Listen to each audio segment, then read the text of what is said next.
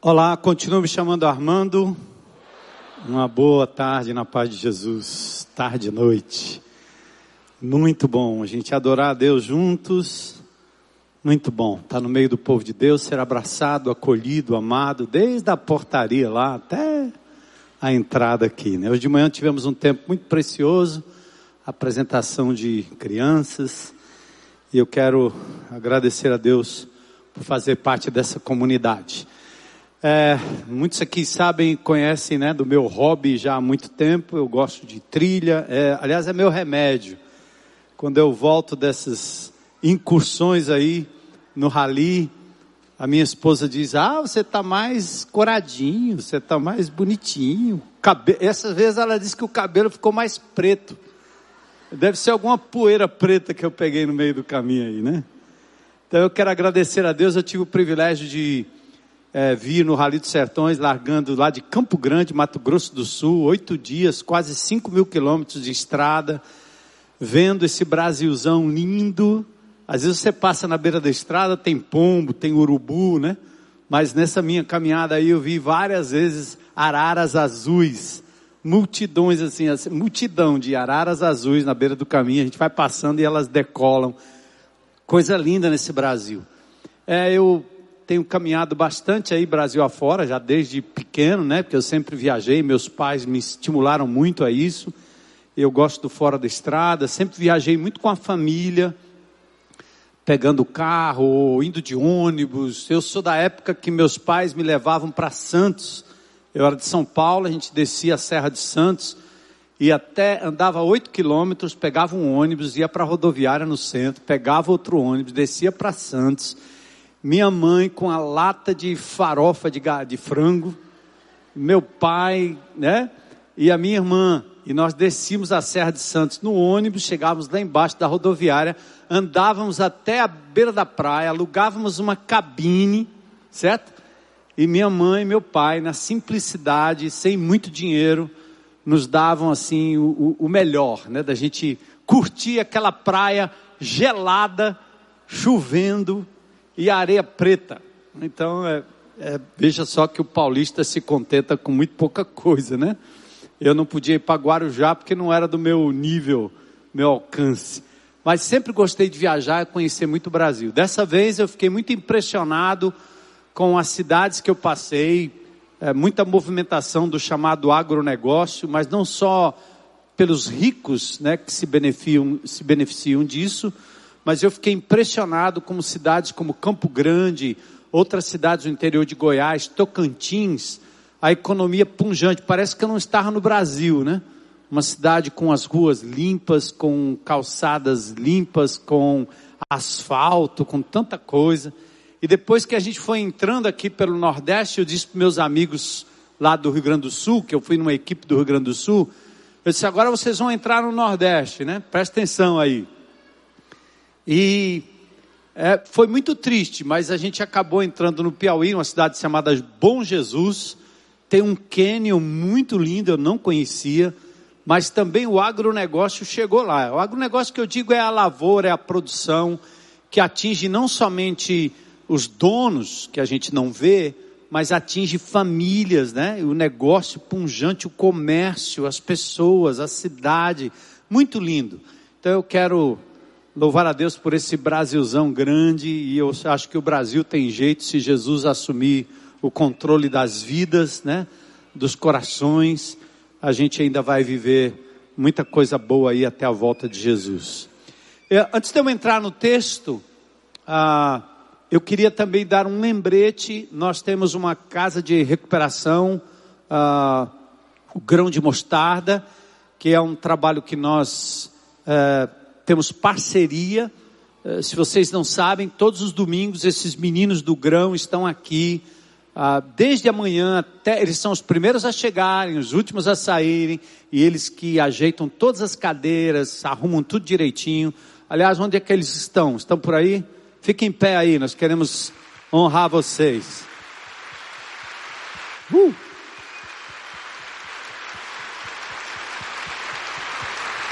São meninos, né? Podem sentar, que estão passando por um tempo de ministração, a fim de que se livrem das drogas, de uma adicção qualquer, principalmente na área de droga adição, algumas questões de álcool. E hoje pela manhã foi muito lindo, eu conheci de perto o Pablo. Cadê o Pablo? Está aí o Pablo? Ei, Pablo, vem cá. Cadê tu, macho? Eu aproveitar. De manhã eu quase não tive tempo, agora eu tenho um pouquinho de tempo. Olha o Pablo. Olha esse menino, tá suado, mano? É, cara. Olha esse menino lindo aqui, ó. Aí.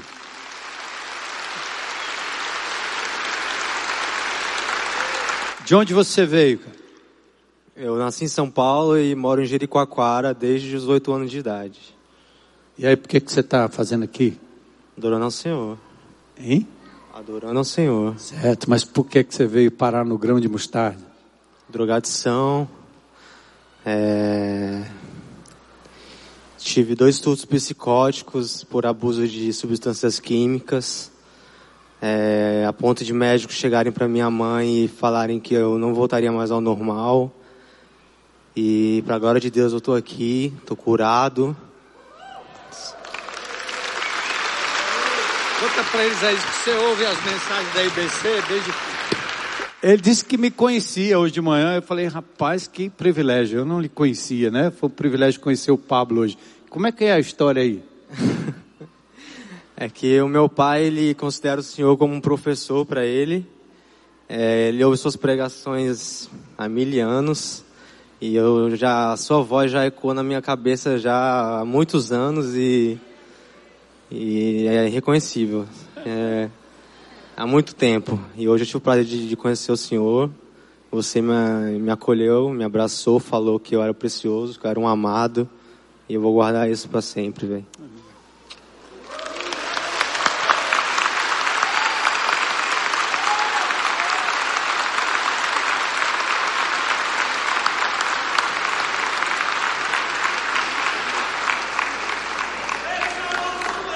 Glória a Deus. Deus te abençoe, Pablo. Que bom. Amém. Esse é o Evangelho de Jesus, né? Muito lindo. E o grão de mostarda já é a segunda vez que recebe da Receita Federal um lote de mercadoria apreendida. Então a Receita prende, sabe aquela muamba que você pensa que vai passar com ela, aí o camarada confisca, né? E os depósitos ficam cheios.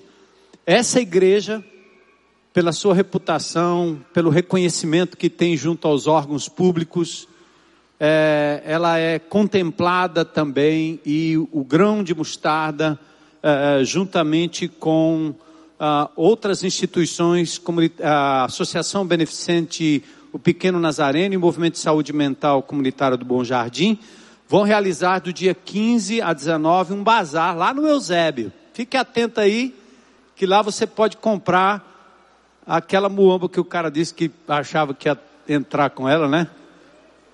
Você pode comprar agora do jeito certo, do jeito legítimo. E para um bem, é, maravilhoso, que é exatamente o investimento na recuperação desses meninos. Essa casa de recuperação ela é levada na base da fé, pela Manu, pelo João, que é inclusive um adicto que foi recuperado, que se casou com a Manu aqui, é da nossa comunidade. João era um homem é, é, de uma família muito rica em Mossoró e era adicto também da cocaína. É, foi diretor de hospital, inclusive, veio para cá, foi recuperado no Lar da Paz e ao invés de voltar para os negócios da família, ele resolveu ficar em Fortaleza e fez da sua vida um ministério para recuperar pessoas como Pablo e tantos outros aqui, né? Então, João e Manu, eu sei que eles não estão aqui, estiveram de manhã, mas eu louvo a Deus pela vida deles, certo? E então a Receita Federal uh, vai nos abençoar mais uma vez com esse super bazar e você compra coisa bem baratinha lá, tá certo? Então, não esqueça de 15 a 19, lá no Eusébio, é lá no centro. A prefeitura do Eusébio cedeu para a gente lá um galpão. Não, vai ser muito legal. Parece que tem uma taxinha que você paga para entrar e depois compensa nas coisas que você recebe lá dentro. tá bom? E sobre o rally também é muito interessante, muita gente já mais antiga na IBC sabe disso, né? Desde que Deus operou um milagre em 2013, que a gente ganhou um rally e o prêmio foi um carro, eu e o Solon Mendes, e esse carro foi doado, boa parte dele, para construir os galpões do Geração Futuro. De lá para cá, Deus tem me dado o privilégio de cair na graça né, de alguns homens de Deus, alguns amigos, empresários, e eu nunca precisei gastar do meu próprio bolso para fazer o que faço. Então, de vez em quando vocês me veem na mídia fazendo test drive, correndo para lá, é porque a despeito da minha idade, né, 65 anos de idade, o juízo ainda está no lugar e eu ainda consigo pilotar. E aí você vive da fama do passado, né? E aí você vai recebendo esses mimos de Deus, como aconteceu agora aqui na no Rally dos Sertões. Então Deus me dá esses mimos e como a minha esposa diz, vale mais do que remédio, porque eu volto muito bem animado para a glória de Deus, certo? Então eu quero convidar você a abrir comigo em Romanos capítulo 12, vamos ficar em pé, a gente vai fazer uma leitura. E eu quero ver se eu mesclo um pouco da partilha de hoje de manhã e também um pouco do trabalho no texto de Romanos 12, porque nós estamos entrando no mês para falarmos sobre dons, talentos, voluntariado, ministério, disposição de eis-me aqui, Senhor, né? não posso me calar, me usa, usa-me, Senhor, enfim, é um mês abençoado que culmina com a conferência Soma, e aí o pastor Osmar deu aí a dica, né? São várias ênfases numa só conferência, vão somando, mas também é interessante que a palavra soma é o termo grego para corpo. O soma, tu curio, ou curio, o, o, o soma de Deus, o corpo de Jesus, o corpo do Senhor, o corpo de Cristo. Então a palavra soma é a palavra grega que quer dizer corpo. E soma também é a soma de várias ênfases dessa conferência que nós teremos ah, logo mais aí conforme anunciado. Eu vou ler na tradução é, transformadora e na versão transformadora dos versículos 1 a 8, certo? Então, atentem aí, a leitura da palavra de Deus no culto público é algo que a igreja faz desde que ela foi inaugurada em Atos dos Apóstolos. Então, assim diz a palavra de Deus. Portanto, irmãos, suplico-lhes disse o apóstolo Paulo à igreja em Roma, que entreguem seu corpo a Deus, por causa de tudo que ele fez por vocês. Que seja um sacrifício vivo e santo, do tipo que Deus considera agradável. Essa é a verdadeira forma de adorá-lo. Não imitem o comportamento e os costumes deste mundo, mas deixem que Deus os transforme por meio da mudança ou de uma mudança em seu modo de pensar, a fim de que experimentem a boa, agradável e perfeita vontade de Deus para vocês. Com base na graça que recebi, disse o apóstolo Paulo, dou a cada um de vocês a seguinte advertência: atentem não se considerem melhores do que realmente são. Antes sejam honestos em sua autoavaliação, medindo-se de acordo com a fé que Deus nos deu. Da mesma forma que o nosso corpo tem vários membros e cada membro uma função específica, assim é também o corpo de Cristo. Somos membros diferentes do mesmo corpo, e todos pertencemos uns aos outros. Deus, em Sua graça, nos concedeu diferentes dons. E eu abro parênteses também para dizer diferentes talentos. Portanto, se você tiver a capacidade de profetizar, faça-o de acordo com a proporção da fé que recebeu. Se tiver o dom de servir, sirva com dedicação. Se for mestre, ensine bem. Se o seu dom consistir em encorajar pessoas, encoraje-as. Se for o dom de contribuir, dê com generosidade. Se for o dom de exercer liderança, lidere de forma responsável. E se for o de demonstrar misericórdia, pratique-o com alegria. Romanos 12, 1 a 8. Vamos orar. Senhor, muito obrigado. É bom demais estar no meio do teu povo. É bom sentir o amor, o calor, o abraço, o cuidado. Sermos adotados como filhos, amados como irmãos Louvado seja o teu nome. Exercemos o papel de pai, de mãe, no cuidado mútuo no seio da tua congregação. Senhor, hoje à noite pedimos que o teu Espírito continue falando conosco, e agora, através da palavra, dos exemplos, da explanação dessas verdades tão poderosas. Eu oro mais uma vez, Senhor, pela tua igreja, oro por aquilo que o Senhor está fazendo no mundo, no Brasil, no Ceará, em Fortaleza, em cada bairro, em cada família, em cada indivíduo aqui representado. Completa a tua obra em nós, Senhor. Continua atuando segundo a tua vontade. Nós os rendemos a ti. Pedimos a tua bênção esta noite, em nome de Jesus. Amém. Podem sentar.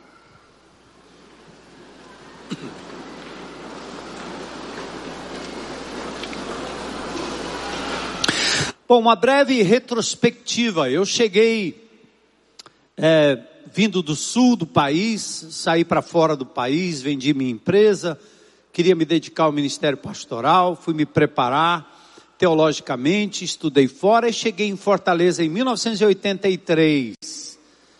Era uma, uma das cidades nordestinas uh, menos evangelizadas. A proporção de evangélicos aqui era muito pequena.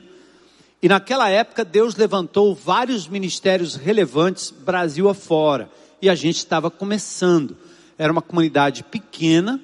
É, meu culto primeiro, me lembro, numa quarta-feira à noite, eu contei 18 pessoas. Cabia aqui num cantinho aqui do nosso auditório.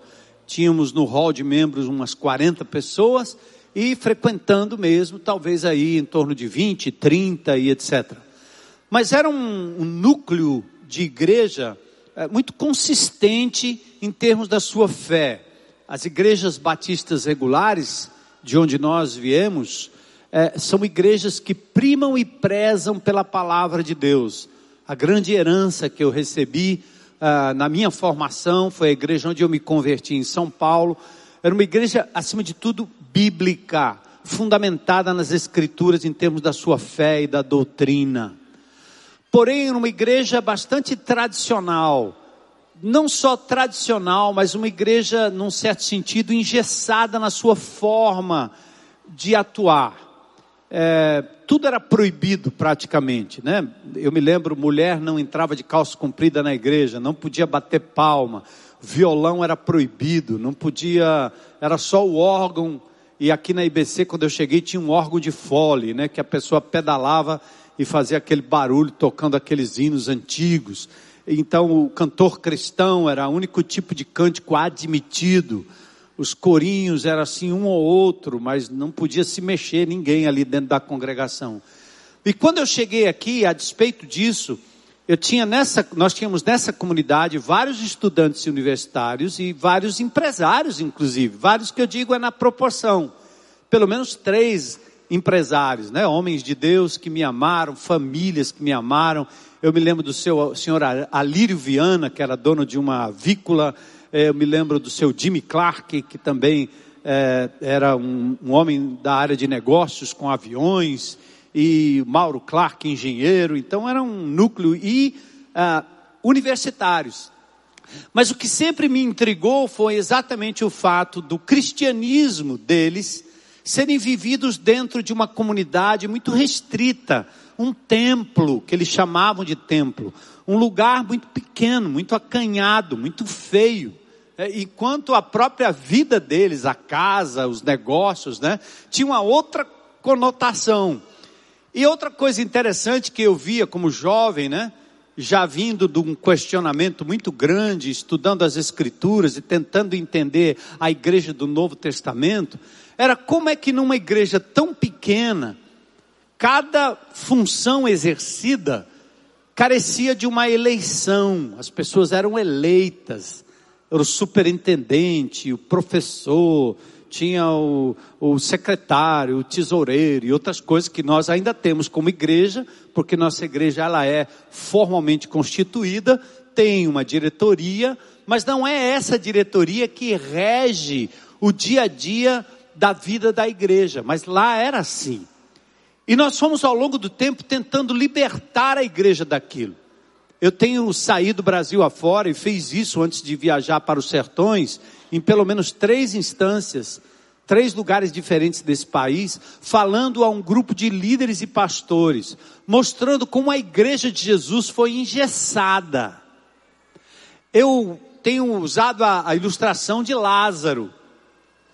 Jesus olha para Lázaro morto e diz: Lázaro, vem para fora. Ou seja, o processo de ressurreição foi feito. Mas duas coisas ainda estavam por fazer que Jesus queria a parceria dos seres humanos. Jesus disse: tira a pedra. Se você não rolar a pedra, o, o Lázaro ressurreto não sai daí de dentro. E quando a pedra foi removida, Lázaro estava todo engessado. Ele estava enrolado em faixas. E Jesus diz: desata Lázaro, senão ele não anda. Para mim, a igreja de Jesus é mais ou menos assim. Nossas tradições, nossos costumes, por vezes interessantes, por vezes dignos de respeito, às vezes são exatamente o gesso que nos impedem de viver a vida cristã. E uma das coisas que eu denuncio muito Brasil afora é que o modelo de igreja tradicional é um modelo que não ajuda, porque ele transforma o palco num altar, transforma um auditório num templo, transforma o pastor e os diáconos em sacerdotes, faz com que o povo seja só ouvinte, transfere o poder dado a cada um a homens que são poderosos para fazer determinadas coisas, ou fazerem determinadas coisas, ou talvez operarem determinados milagres. E aí o que nós temos como igreja, na verdade, é um grande auditório. Onde na segunda, na terça, na quarta, na quinta e na sexta, todo mundo vive a sua própria vida, mas é como se Deus tivesse lacrado aqui dentro. Nós nos encontramos domingo que vem com Ele em algum lugar que a gente chama de templo, santuário de Deus. Então essa lógica nunca coube na minha cabeça, porque não é a lógica do Novo Testamento, nem a lógica de Jesus. Quando ele veio, tinha templo, tinha sacerdote, tinha mediador, tinha intercessores, profeta, que falava em nome de Deus, sacerdote, que falava em nome do povo diante de Deus e assim por diante. Mas quando Jesus vem, ele muda a lógica completamente. Primeiro, ele começa numa casa. Segundo, ele pega doze homens, misericórdia, a vida e a personalidade daqueles homens. Depois ele diz: Eu vou embora. Ou seja, ele não fica muito tempo com aqueles homens e aquelas mulheres que também estavam ao redor dele todo o tempo. E quando ele disse que vai embora, ele disse: Eu vou enviar o Consolador, o Espírito de verdade, e ele vai andar com vocês. E Jesus diz: Agora vocês saiam o mundo afora. Jerusalém, Judeia, Samaria até os confins da terra. E a igreja começou a se reunir de casa em casa. E em cada reunião, o poder do Espírito Santo se manifestava não através de Jesus, porque ele foi à direita do Pai em majestade, está lá à direita do Pai, mas através de cada irmão, de cada crente em Cristo Jesus. Então, a igreja romana, de onde eu vim, 17 anos da minha vida, ela nos impõe uma, uma, uma figura, a figura de que o sacerdote é o cara que faz tudo.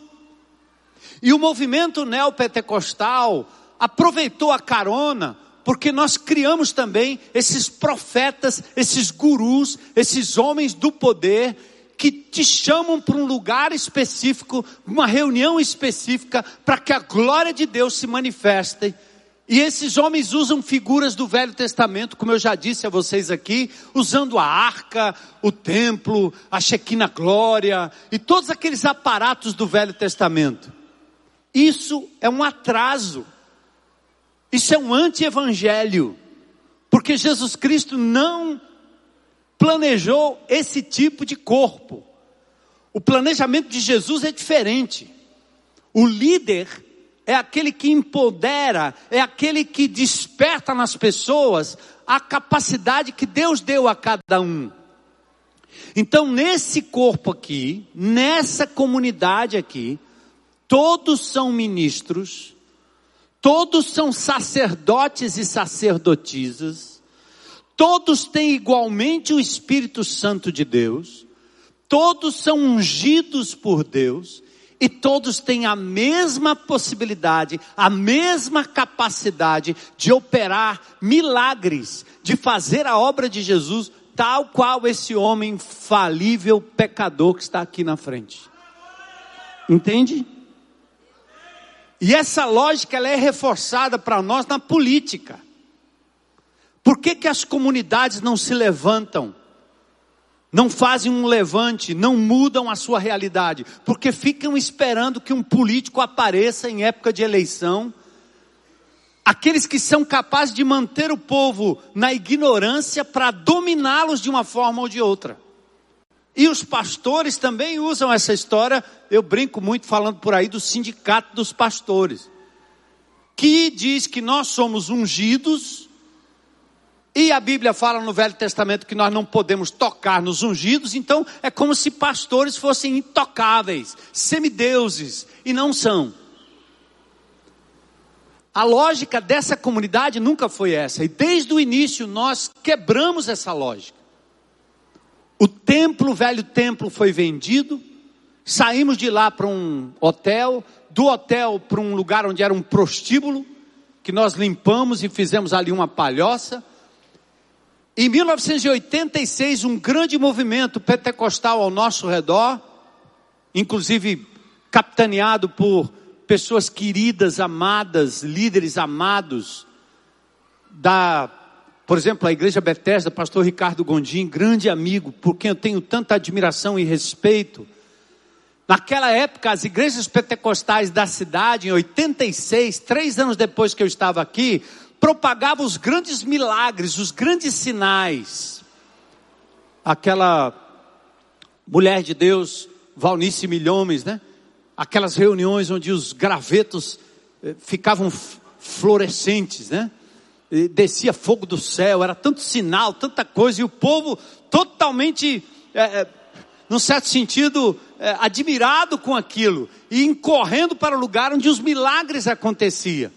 E lá estava esse pastor novinho, três anos, olhando para uma congregação que já não era mais 20, mas talvez uns 200, 150 àquela altura, e dizendo: Olha, sinais, prodígios e milagres são as credenciais que Deus deu a Moisés, a Elias, a Paulo e a Jesus para referendar o ministério deles quando não havia escritura. Mas esses milagres, eles são passageiros. Deus não opera assim todo o tempo. E os dons do Espírito, como eram propagados naquela época, não eram só esses dons espetaculares. Foi quando nós resolvemos estudar 1 Coríntios 12, 13 e 14 e resolvemos estudar o livro de Atos com a igreja toda mostrando que para funcionar no corpo de Cristo não precisava de uma eleição e de um cargo, porque eu parecia mais um congresso nacional do que uma igreja. Muitos de vocês estão aqui me assistindo já fizeram parte disso. Votação, sessão, levanta a mão, proposta, apoio, a maioria, uns votam para lá, outros votam para cá. Quando eu era novo convertido, eu dizia para Heloísa, eu dizia, não estou entendendo isso aqui, isso aqui está parecendo o Congresso Nacional. Os diáconos e as pessoas que queriam um cargo saíam fazendo lobby para conseguir votação numa sessão. Para mim não tinha nada do espírito, que tinha era muita carnalidade, muita vaidade, música busca de poder e de nome para si mesmos. Então a igreja de Jesus, essa época, começou a esse trabalho de estudo da palavra de Deus. A primeira coisa que nós estudamos aqui foi 1 Coríntios 12, 13 e 14, o texto dos dons espirituais. E para um bom batista, onde o Espírito Santo só convence do pecado, da justiça e do juízo, sela para a eternidade e vai depois ser levado para que a igreja seja arrebatada, não fazia parte do nosso cardápio um Espírito Santo que atuasse através dos dons espirituais. Porque tudo que nós sabíamos de dom era o que a, a igreja pentecostal pregava, grandes sinais. Eu abri a Bíblia em 1 Coríntios 14, lá no verso 29, e diz: a primeira coisa que está escrita aqui é que ninguém pode proibir alguém de falar em línguas. Aí os batistas quiseram me crucificar ou botar numa fogueira, eh, ou uma inquisição. Eu disse: está escrito na Bíblia. Por quê? Porque o dom de línguas é uma coisa tão comum em tantos lugares por aí, que a igreja batista tinha medo de falar sobre isso. Os tradicionais têm medo de falar sobre isso. E eu disse: não tem que ter medo, está aqui na Bíblia. E muito melhor, a libertação vem, pelo conhecimento da verdade. Então vamos abrir a verdade. Qual é a verdade sobre o dom de línguas? A verdade sobre o dom de línguas é que, assim que Paulo diz, ainda que Paulo diga que é proibido proibir alguém de falar em línguas, em 1 Coríntios capítulo 14 tem regras. Ele diz: se tiver na congregação, no máximo três, um de cada vez, e tem que haver intérprete, senão cala a boca. Simples assim.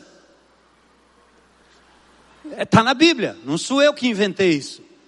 Então eu disse para a igreja batista naquela época, nossa igreja, né? Essa igreja, disse: pode falar em línguas à vontade. Aliás, quem fala em línguas dentro da sua própria casa, lá no seu quarto, ele e Deus, pode falar em mistério a noite inteira, a manhã inteira, a semana inteira, o ano inteiro.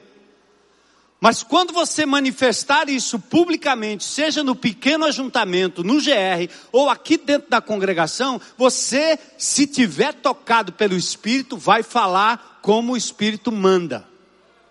Você abre a boca, fala em línguas, alguém vai se levantar, não você mesmo, que você é suspeita. E esse alguém interpreta. Quando ele interpreta, vira o quê? Vira profecia. Por que, que nós falamos do dom de profecia? Porque na Bíblia tem três tipos de profecia. Tem a profecia da Escritura, que está lá em Pedro, no capítulo 1, verso 29. Essa aí ninguém produz mais. Já viu esses irmãozinhos que chegam para você e dizem assim: Irmão, Deus me falou que você Dá vontade de abrir a Bíblia e, e, pegar uma caneta e dizer assim: peraí, deixa eu colocar aqui, já que Deus falou, você está tão certo, vamos acrescentar aqui. Como é que você sabe que Deus falou? Como é que você sabe que não é da tua cabeça? Deus pode até ter falado com você, mas tenha muito cuidado com essa conversa. Tem irmão que vem falar comigo pedindo conselho. Aí ele diz assim: Olha, pastor, eu queria que você me ajudasse aqui, porque Deus me falou. Eu disse: Não, pode parar, porque se Deus falou, eu não vou dizer coisa nenhuma. Deus falou, amigo. Você está certo?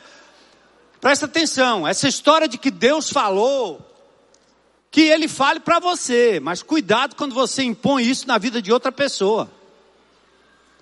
Se eu acrescentar alguma coisa aqui, as pragas do livro do Apocalipse vão cair sobre a minha cabeça. Profecia da Escritura acabou. Ninguém fala mais com autoridade em nome de Deus como falaram os apóstolos, profetas e os que produziram a Escritura. Tá fechado, tá pronto. Essa é a palavra de Deus. Ninguém acrescenta mais nada. Amém? Opa!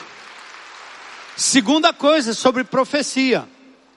Existe a profecia preditiva, está lá em Atos, no capítulo 11. Ágabo diz para Paulo que ele vai ser preso em Jerusalém. Ele pega a cinta dele, amarra aqui e ele adivinha a profecia que antecede um evento. Então o que que Paulo fez? Paulo, quando ouviu Ágabo dizendo que ele fosse, fosse a Jerusalém, ele seria preso, o apóstolo Paulo olha para ele e diz assim: Rapaz, e daí que você está me dizendo isso? Eu já sei. Deus já me falou que eu vou passar por tribulação. E ele foi exatamente para Jerusalém. Lá em Deuteronômio 18 diz que o profeta que profetiza e acontece, amém. O profeta que profetiza e não acontece, pedra nele. Tem alguém querendo profetizar aqui? Mas aí de novo o evangelho produz essas profetisas de esquina que dizem um milhão de profecia, acerta uma e duas, erra dez. E ninguém diz nada, porque você sai de lá como quem visitou a mãe de Iná. Animado porque alguém lhe disse alguma coisa. E geralmente as profecias, elas são genéricas. Eu profetizo que nessa congregação deve ter irmãos com dor na coluna. Claro que tem. Profecia essa. Isso é uma maldição, não é uma profecia. Profetizo que alguém. Profe, profetiza o quê, cara? Deus pode profetizar sobre a sua vida? Pode. Ele pode usar alguém para lhe prevenir de alguma coisa? Pode. Mas preste atenção. Jeremias capítulo 23 fala sobre isso. Cuidado. Ouça o profeta, mas a Bíblia diz sobre profecia em 1 Tessalonicenses 5, 23 em diante, diz o que? Julga todas as coisas e retém o que é bom. Examine tudo que lhe dizem à luz da palavra de Deus. Está escrito, meu irmão. Conheça a Bíblia e não o que a profetisa está dizendo. Se você conhecer a palavra de Deus, ainda que Deus mande um recado por alguém, você ouve e julga à luz do que está es. Vamos repetir comigo? Está es. Como é que Jesus enfrentou o diabo? Está escrito. Está escrito profecia da Escritura, profecia preditiva, e a outra profecia que nós temos é 1 Coríntios capítulo 14. Exortação, ensino. Quando eu faço o meu teste de dom, ao invés de dar um mestre didático, vem a palavra profética. Eu nem gosto disso, mas eu acho que Deus me deu essa palavra mesmo e acabou. Pronto. E eu quero me submeter ao Senhor para ter discernimento e usar bem o dom que Ele me deu. Mas é a palavra que exorta, que ensina, que consola, que abençoa. 1 Coríntios capítulo 14, ali pelo verso 3 em diante. Então nós ensinamos à igreja de Jesus naquela época que os dons espetaculares e a presença do Espírito não era prerrogativa das igrejas pentecostais estavam bombando lá fora, fazendo graveto descer do céu. Mas nós começamos a mostrar uma coisa linda para a igreja de Jesus. E aí vocês vão entender essa introdução, ela vai servir para que vocês abram o coração para aquilo que Deus vai ministrar nos próximos domingos para essa comunidade. E aconteceu isso em 1986 na IBC, nessa comunidade. Nós começamos a mostrar para o povo de Deus que qualquer pessoa que vem aqui antes de, de qualquer pessoa aqui dentro e alinha essas cadeiras no lugar certo, ela está fazendo no poder do Espírito Santo de Deus. Qualquer pessoa que faz um prato de comida e dá a alguém, quando ninguém vê, ela está fazendo no poder do Espírito Santo de Deus. Uma senhora que faz um crochêzinho e leva lá para aquelas crianças lá numa casa, num abrigo, no hospital, ela está fazendo no poder do Espírito Santo de Deus. Qualquer que ora na sua casa, impondo as mãos sobre alguém, intercede, está fazendo no Espírito Santo de Deus. Então nós começamos como igreja a privilegiar, ninguém vai eleger ninguém para fazer qualquer coisa aqui, como é até hoje na IBC. Esses amados irmãos que estão aí vestidos de verdinho, te abraçando e te recebendo, eles não recebem para isso, como diz pastor Osmar, eles pagam para isso saem de suas casas para ficarem, às vezes nem assistem o culto direito, porque no dom do Espírito Santo, no poder do Espírito Santo, eles estão liberando aqui o dom espiritual para nos abençoar. Ontem, no sábado da liderança, Johan trouxe um, uma figura muito interessante. O grande rei, o grande Jesus, o Deus que se fez gente, quando veio a esse mundo, ele poderia ter sido servido e exigir serviço. Mas o que que ele fez? Lá em João 13, ele pega uma bacia, ele pega uma toalha e começa a lavar os pés aos discípulos, mostrando que o Senhor é aquele que serve, o maior é aquele que se torna servo do outro. E na mesma Bíblia, no mesmo Novo Testamento, tem outra bacia com água, como disse bem o Johan. Pilatos lava suas mãos, se torna um omisso. A mesma bacia é para benefício e higiene própria. Enquanto Jesus usa a bacia para lavar os pés do outro e servir.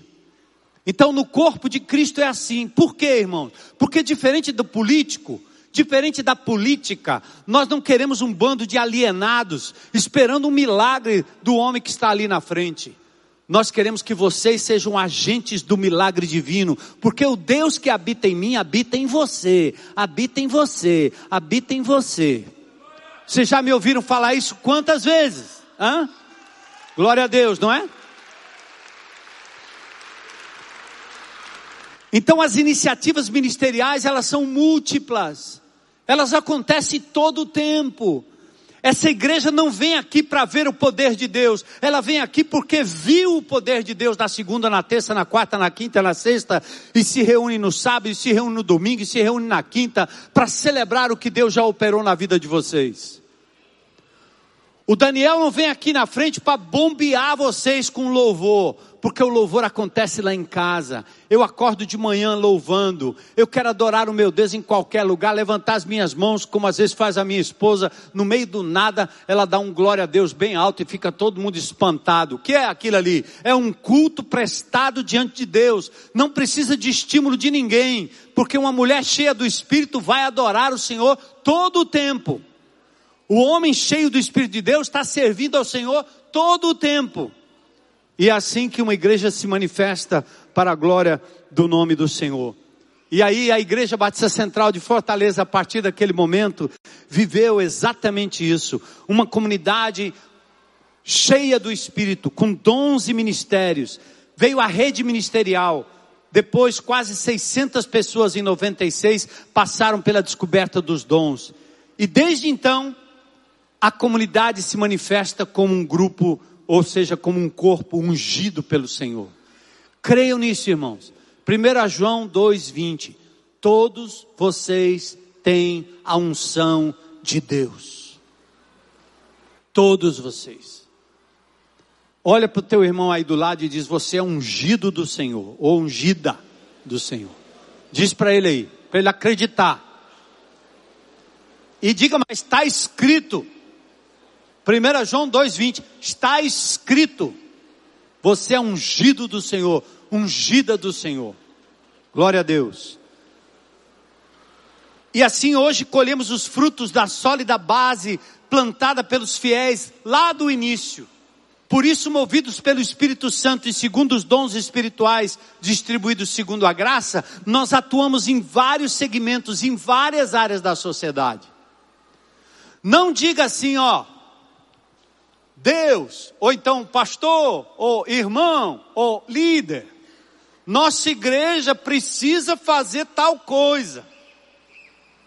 Porque quando você diz isso, pode ser que o Espírito de Deus está falando ao seu coração para que essa coisa aconteça através de você, ou então vá orar para que Deus levante alguém. Nós já tivemos nessa igreja aqui um, um ministério de Libras. Eu já batizei vários surdos mudos aqui nessa comunidade. Não sei nem se é politicamente correto chamar desse jeito. Deve ter outro nome agora. Mas eu tive o privilégio.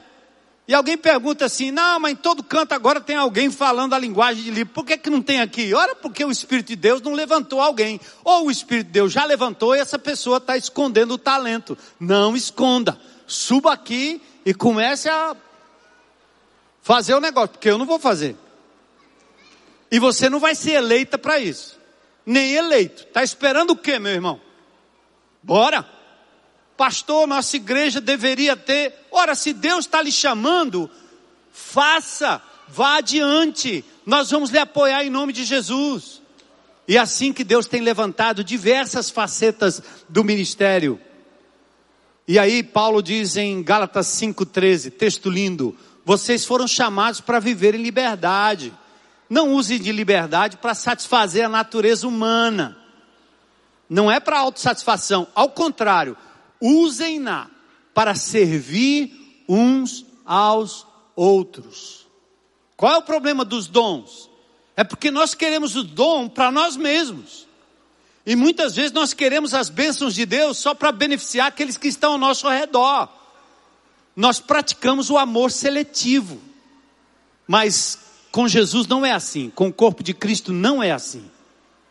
Ele quer que você olhe para fora, olhe para os outros, olhe principalmente para aqueles que não têm como retribuir, entende? Porque os dons não é um negócio, é dom divino, é graça divina, recebida de graça para ser dada de graça. Outro problema que nós temos no exercício dos dons espirituais é a genética dos dons. Entenda a genética dos dons.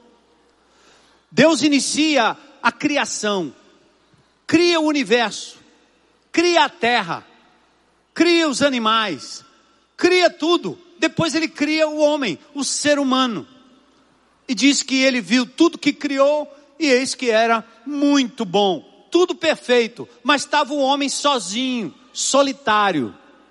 Bastava Deus ter dado para ele um iPhone e um fone de ouvido, estava tudo resolvido. Ele ia ficar lá, ó, zapeando com não sei quem, isolado no Éden. Mas quando Deus olhou aquela cena ridícula de um homem sozinho, sem ter relação com mais ninguém a não ser com ele mesmo, Deus disse: "Não é bom que o ser humano esteja o quê?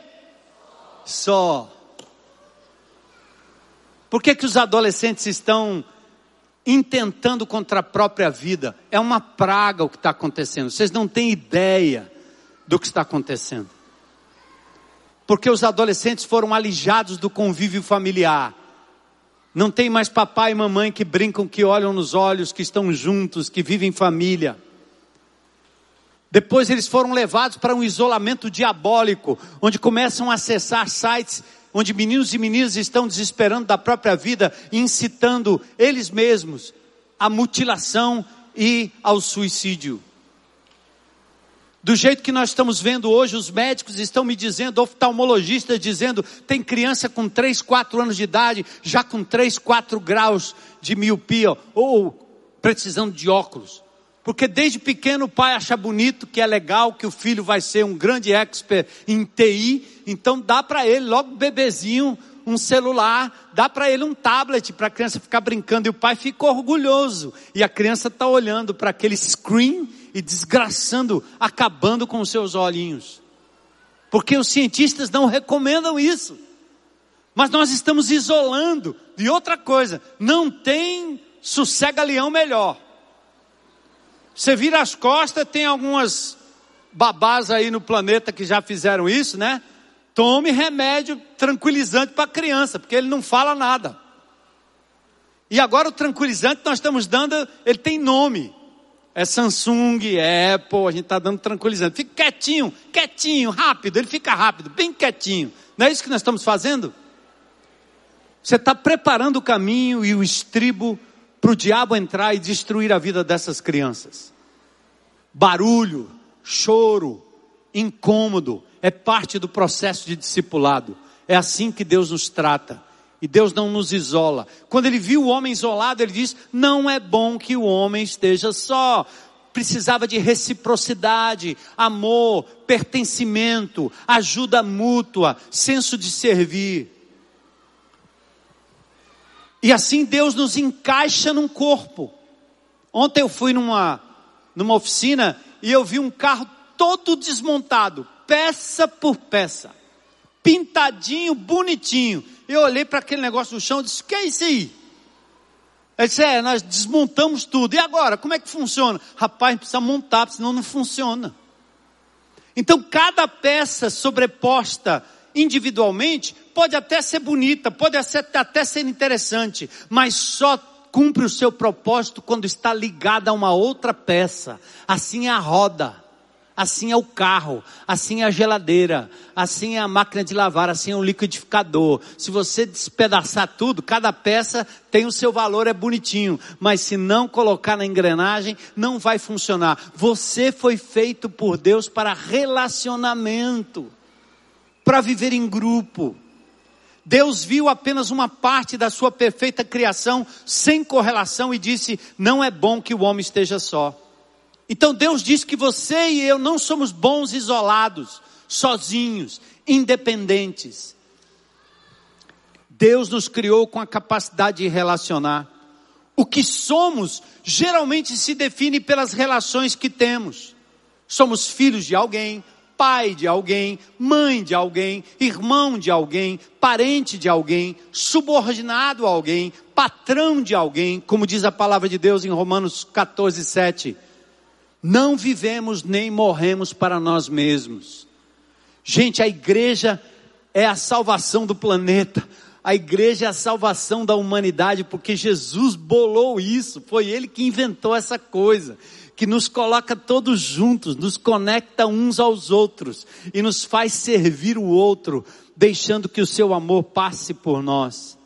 Apesar do valor da individualidade, Deus sempre nos vê nesse contexto. Por isso somos igreja, eclesia, carral, grande ajuntamento, povo, nação, reino, família, casa, edifício, corpo vivo de Cristo na terra. Individualismo e solidão nos tornam servos de nós mesmos e do nosso egoísmo, o oposto do amor. Vamos entrar no texto e dar uma olhada no que Paulo está dizendo nesses primeiros versículos de Romanos 12. Esse egocentrismo é atacado por Paulo logo no início. Ele diz assim: Eu rogo, irmãos, entreguem o corpo de vocês como sacrifício, morra para o seu egoísmo, morra para o seu individualismo, morra para o seu sedentarismo que te mantém ali longe de tudo e de todos, longe de qualquer atividade. Morra para isso. Sacrifique sua vida. Entregue o seu corpo como um sacrifício vivo. O egocentrismo precisa morrer. Eu, só eu, não mais. Jesus nos chama para a mortificação do eu, para que ressurja o nós. Seu povo, família de Deus, comunidade como diz Jesus em João 12, 24, o grão de, de trigo, quando cai na terra, se não morrer, não dá frutos. Se você, como mamãe, não se doar, não se entregar, não morrer para os seus próprios desejos, às vezes até por aquilo que é legítimo que você quer, um, um descanso, um tempo, mas se você não morrer, aquela vida não floresce. Assim é em relação ao corpo de Cristo. Deus nos chamou para isso. Cada um de nós, corpo físico, uma mente e um coração, nossa entrega, nosso sacrifício, nossa morte, nos insere num corpo vivo. Entregue seu corpo a Deus. E isso não é morte física, mas é morte no sentido de abrir mão daquilo que te isola, daquilo que te mantém longe das pessoas, daquilo que te mantém omisso, daquilo que te mantém pegado a uma bacia de água para lavar as suas próprias mãos e se manter omisso, distante. Isso é uma armadilha do inimigo que nos mata. Paulo diz que o corpo é vivo, santo e agradável a Deus. A morte não é física, Jesus já morreu, mas ela é espiritual, é separada como um presente que agrada a Deus. Aí ele diz: não imitem o comportamento e os costumes do mundo, em que sentido? O mundo é individualista, isola crianças, isola adulto. E nós tendemos a isso. Nós queremos um grupo só de mulheres, um grupo só de homens, um grupo só de meninos, um grupo só de meninas, e nós começamos a nos, nos, isolar. Um grupo só de negros, um grupo só de branco, um grupo só de asiático, e nós queremos nos isolar. E Deus está dizendo: não, é a multiforme faceta, onde homens e mulheres casados, solteiros, simples, complexos, pequenos, grandes, se misturam, como no corpo, cada dedo uma dimensão, cada órgão uma dimensão. É assim que Deus quer. Claro que nós podemos nos reunir, só os meninos e só as meninas também. Isso não é ruim de todo, mas isso não pode ser a única ênfase. Nós temos que admitir choro no nosso meio, nós temos que admitir criança correndo no nosso meio, nós temos que admitir jovens, adolescentes misturados como família. É assim que a família cresce. Criança e o adulto, bebê e o vovô e a vovó, adolescentes, o pai e a mãe, os tios e avós. Isso é uma coisa linda, é o útero de Deus a família. Para o nosso aperfeiçoamento psicológico, o nosso aperfeiçoamento mental e físico. E a igreja de Jesus é a mesma coisa. É muito lindo o nosso sábado em família onde a gente vê crianças correndo, correndo, a pipa sendo alçada, os pais correndo atrás, os meninos para cima e para baixo, barulho, né? coisa linda que é coisa da família, cheiro de gente, e não essa coisa isolada, estática, né? É, plantada apenas nas redes sociais, sem contato físico. E aí ele diz: direcione a Deus, não ao mundo. Deixe que Deus transforme vocês. E a transformação para servir a Deus é a transformação que acontece na mente, porque você tem que mudar o conceito. O conceito precisa ser mudado aqui, descer o coração e se tornar vida na vida. Eu quero estar com pessoas. Eu estive com Heloísa lá na missão vida do, do pastor Wildo. E lá a Heloísa recebeu uma, uma, um braceletezinho que diz assim: Eu amo gente. Eu amo gente. Para nos fazer lembrar que o bom da vida é relacionamento, é abraçar um menino como esse, é ser a, o, o braço, a mão, o ombro de Deus na vida de pessoas distantes. Eu estava ouvindo a história da menina Júlia, que tentou agora o suicídio pela segunda vez. Jovenzinha, novinha. A avó estava dizendo que essa menina, isolada da família, família quebrada, passou um dia na casa, uns dias na casa de, de uma família, e volta para a casa da avó dizendo: Ah, como eu sinto falta da família, me deixa morar naquela casa. É tudo que querem, um ambiente de aconchego. E se você não pode levar para sua casa, que tal você abraçar um desses meninos e meninas por alguns momentos? Que tal levá-los para comer em algum lugar, ou talvez convidar para passar um tempo na sua casa, amar e abraçar com o amor de Jesus? Isso é liberar graça e exercer dons espirituais. Mas no verso 3, o apóstolo Paulo diz ainda: com base na graça que recebi, cada um de vocês, eu deixo uma advertência a cada um não se considerem melhores do que realmente são. E aqui o apóstolo Paulo fala de equilíbrio. Existe uma diferença entre talento e dom espiritual. O talento é natural. Você canta, você toca, você dirige, você é, ensina, ah, você fala em público naturalmente, você ensina, Há uma série de talentos naturais. Uns trabalham artesanalmente, outros são mais focados em tarefas práticas, outros são mais gente, gostam de estar no meio de gente. Todos nós temos talentos naturais que Deus nos deu. E quando nós entregamos a nossa vida a Jesus, o Espírito de Deus entra e transforma o nosso talento em um dom espiritual. Desde pequeno, meu pai gostava de tocar o violão, eu aprendi a tocar o cavaquinho o violão muito cedo.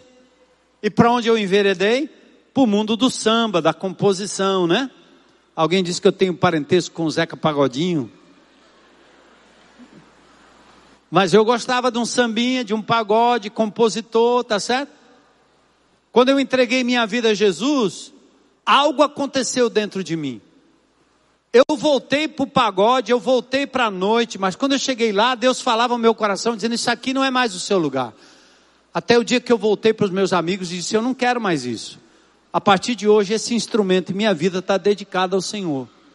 E as composições que eu fazia antigamente, bêbado, drogado, tinha que gravar para no outro dia saber o que, que de fato eu havia inventado, talvez tomado por um espírito mau. Agora o Senhor tomou conta do meu coração e logo no início, um cântico que eu compus saiu lá na revista dos Batistas, porque Deus usou o mesmo talento que Ele me deu, agora como um dom para abençoar a igreja de Jesus. Nós temos aqui músicos espetaculares, temos aqui um guitarrista. Essa guitarra pode ser tocada como foi tocada por Jimi Hendrix durante muitos anos. para incutir na mente do povo a ideia do LSD, da droga, da época do Woodstock, levando os jovens à loucura da vida das drogas, como uma forma de escapar da solidão, da complexidade da vida. Jovens que entregaram suas vidas aos demônios, à morte, ouvindo bandas que só falavam de suicídio e de loucura, mas ao som da guitarra, a morte vinha, porque era instrumento do inimigo de Deus. Mas ao contrário disso, agora, um homem de Deus com o coração transformado toca uma guitarra e os demônios fogem, tocam a guitarra e a cura, tocam a guitarra e assim como fez Davi. Uma coisa é a harpa tocada por alguém, o espírito mal nem se mexe, porque ele aplaude. Outra coisa é Davi tocando a mesma harpa. Um homem tomado pelo Espírito Santo de Deus usa o seu talento, transforma em dom e esse dom faz com que o espírito mal de Saul saia fora dele, porque aquele homem estava simplesmente tangendo uma harpa. Não precisava falar, não precisava pregar, não precisava nada. Você pode fazer um crochê e sempre um propósito completamente egoísta, não tem nada a ver com Deus. Mas você pode, como Dorcas, fazer um crochêzinho e acabar sendo registrado nos anais das Escrituras como a bênção para a vida de pessoas que estão precisando de, um, de uma palavra de carinho, de um gesto de carinho. Você pode fazer uma comida e pode virar uma coisa para você aparecer e achar que você é a cozinheira ou o gourmet da história. Mas você pode fazer para abençoar a vida de pessoas. Você pode usar o seu dinheiro egoisticamente, mas pode usar também para glorificar o nome do Senhor. Talentos transformados em dons. E aí Paulo diz aqui em Romanos, atente aí. Não pense além do que você deve, nem pense aquém do que você deve.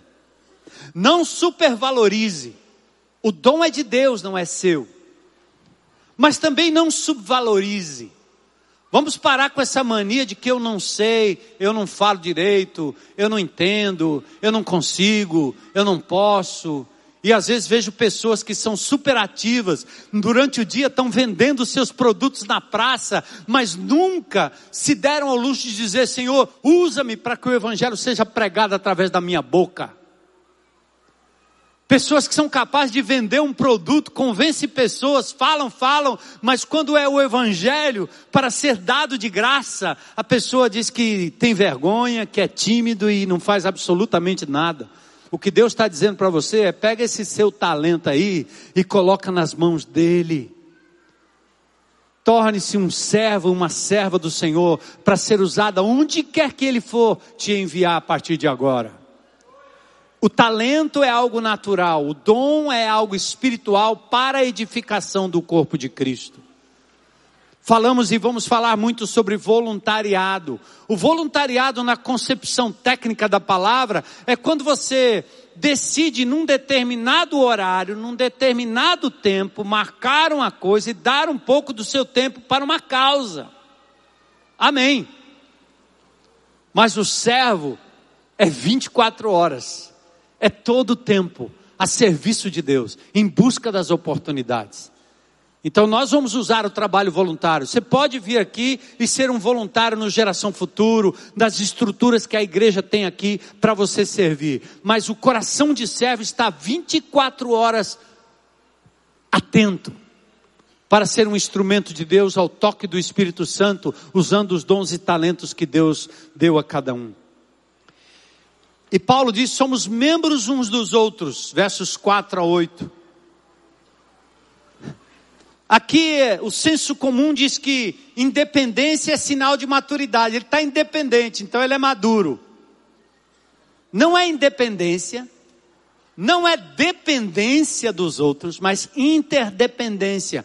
Eu preciso de você, você precisa de mim nós precisamos uns dos outros. É isso que Paulo quis dizer aqui nesse texto eh, de Romanos 12. Somos muitos membros, um só corpo. Cada membro uma função específica. Fomos criados por Deus com habilidades diversas, funções diferenciadas. Somos parte de um organismo vivo, por onde flui a graça e o poder de Deus. Somos membros diferentes do mesmo corpo, pertencemos uns aos outros, verso 5 grande multidão, inúmeros, um só corpo. Verso 6: Deus, em Sua graça, nos concedeu diferentes dons segundo a graça, nada por mérito, é graça de Deus. Diversidade de dons, não uniformidade. Todo mundo buscando um só dom, isso é uniformidade, isso não é de Deus. Cada um com o seu dom específico. Deus é que gera o dom ele dá forças para exercer o dom. Deus direciona o dom, 1 Coríntios 12, 7. A cada um é concedida a manifestação do Espírito para o benefício de todos. 1 Pedro 4,10, Deus concedeu um dom a cada um e vocês devem usá-lo para servir uns aos outros, fazendo bom uso da múltipla e variada graça divina. E aí ele usa os diversos dons: serviço, ensino, profecia, Todo mundo tem pelo menos um dom. E agora a hora é de entrega, disposição de pertencer, colocar a vida em sacrifício, colocar os talentos que Deus tem lhe dado. O que, é que você faz com o seu diploma? O que, é que você faz com aquilo que você sabe? O que, é que você faz com aquilo que você é especialista? Coloque à disposição de Deus. Anos atrás eu visitei a igreja em Willow Creek, era muito lindo porque tinha um galpão muito grande, uma oficina. E lá irmãos que eram mecânicos se colocavam à disposição para ajudar pessoas que tinham carro, mas não tinham condições de terem seus carros consertados. E aqueles irmãos davam um horário do seu tempo, é, da sua, do seu talento para abençoar a vida daqueles irmãos. Muito lindo isso coisas que são criadas dentro da própria congregação, sem que a igreja tenha que tornar isso uma instituição. Então, hoje à noite, o nosso desafio é esse para você. Quais são os seus talentos? Você tem um Espírito de Deus aí com você, e Ele está querendo agir através de você. E durante esse mês você vai descobrir quais são os seus dons espirituais. Ontem nós fizemos um exercício aqui no sábado da liderança. E o nosso convite durante todo esse tempo, todo esse mês, vai ser em torno disso. Fique atento ao que Deus vai lhe oportunizar.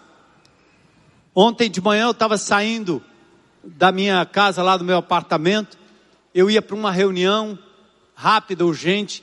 Quando eu saio no meu carro, um homem desesperado diz: Meu senhor, por favor, me ajude. O que é? Meu carro está quebrado aqui na garagem do subsolo. Já chamei o reboque, mas o reboque não entra lá. E eu, o carro está no, meio no meio do caminho aqui.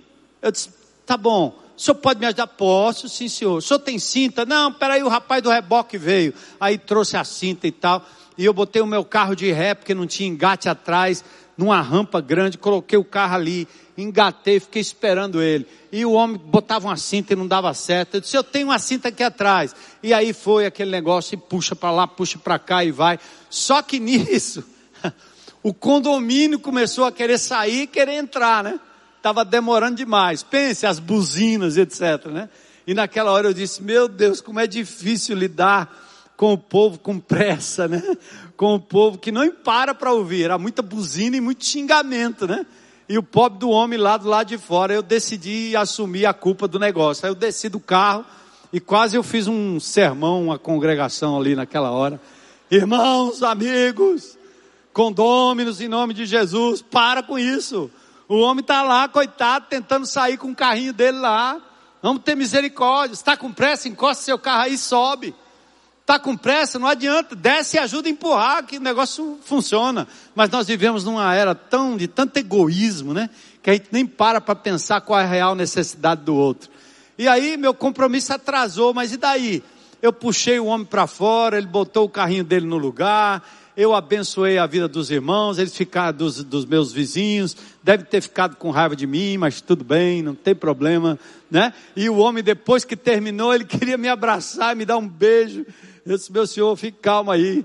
Por que, que você fez isso? Como é que você fez isso? Por que, que ele queria saber? Eu disse, foi Jesus, cara. Foi Jesus, só Jesus para me fazer ficar parado aqui ouvindo essas coisas todas aí. É Jesus, a graça de Deus que me alcançou, alcançou você agora. Pois celebre aí em nome de Jesus. Deus lhe abençoe. Vamos para frente, né? É lindo, né? Ei! Eu estou contando isso não para minha glória, não, porque eu também queria sair correndo e deixar aquele homem lá resolvendo o problema dele. Né? Mas Jesus tocou no meu coração e me usou como quer usar você para ser um instrumento do amor dele. E no final não diga assim, fui eu que fiz, diga assim, foi o Senhor que fez através de mim. Amém? Duas perguntinhas, dois convites. Primeiro, se você está aqui hoje à noite, você não é crente em Cristo Jesus, nunca fez uma decisão por Jesus, você está me vendo lá na internet. E sabe o que, o que Deus quer de você não é seu dinheiro, não é o seu talento, não é os seus bens, não é nada disso. Ele quer seu coração. A sua vida colocada no altar de Deus. O maior presente que Deus poderia lhe dar foi ter dado Jesus para morrer em seu lugar. E Ele pode lhe dar uma vida nova hoje, para você colocar tudo que você é, tudo que você tem, tudo que você faz nas mãos do Senhor. Mas acima de tudo, o seu coração. E eu faço aqui um apelo enquanto a igreja ora, né? Por esse momento. Se tem alguém nesse auditório que hoje à noite gostaria de dizer, eu quero entregar a minha vida a Jesus. Tudo que tenho e tudo que sou. Se tem alguém nesse auditório, levanta sua mão aí bem alto. Tem alguém? Não sei se tem alguém aqui Opa, glória a Deus. Amém, amém, amém. Estou te vendo lá. Mais alguém hoje? Vai dizer, hoje é meu dia. Eu quero entregar a minha vida a Jesus. Tudo que Deus tem me dado, eu tenho colocado ao meu próprio serviço, para o meu próprio benefício. Eu quero colocar minha vida nas mãos de Jesus. Recebo como meu Senhor e Salvador. Mais alguém? Que coisa, né? Uma alma vale mais do que o mundo inteiro. E aí o convite é para você, meu irmão. Você já fez isso, né? Mas vai fazer de novo hoje à noite em nome de Jesus. Eis a minha vida. Eis os meus talentos, meus dons. Eis os meus bens. Eu coloco à disposição de Deus. Eis-me aqui. Se você quer fazer essa entrega hoje à noite, fica de pé aí onde você está. Diga aí, hoje é comigo. Hoje é comigo. Eu entrego, Senhor. Eu entrego. Eu deixo o isolacionismo. Eu quero me doar e me dedicar. Quero abençoar e servir outras pessoas. Quero ser um instrumento da graça de Deus. Deus te abençoe, cara. Muito lindo, viu? Sua vida jovem colocada no altar de Deus.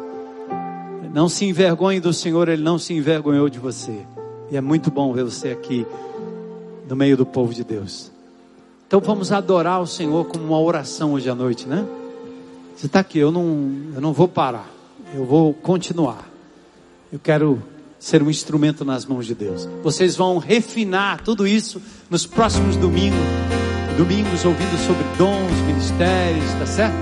E vai entender melhor qual é a sua área de atuação para a glória de Deus. Vamos adorar o Senhor.